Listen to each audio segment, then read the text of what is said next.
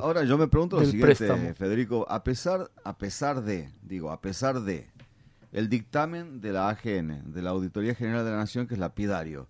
¿por qué ningún político de este país, empezando por el presidente de la Nación, denunció a Mauricio Macri por el empréstito? Es decir, ¿por qué no está judicializado el tema? Supongo yo que porque la justicia la manejan ellos y eso va a quedar este, en la nada, como queda en la nada eh, la cuestión de Jujuy, como quedó en la nada la cuestión electoral de Jorge Macri en Cava, este, como está pautado ya que va a ocurrir. De todas maneras, yo coincido con vos que esto debiera ser y no debiera haber bajadose nunca de la boca de los políticos y de los funcionarios y los referentes de eh, el oficialismo hoy, yo creo que la,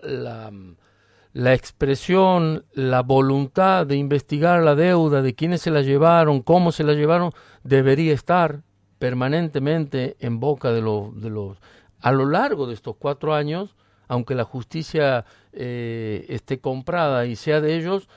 por lo menos las denuncias, por lo menos la polémica, por lo menos contarle a la gente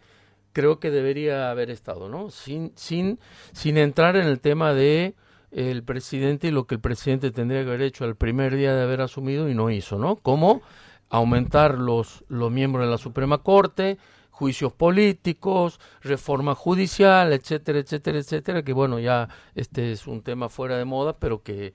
este lo que estamos viviendo es consecuencia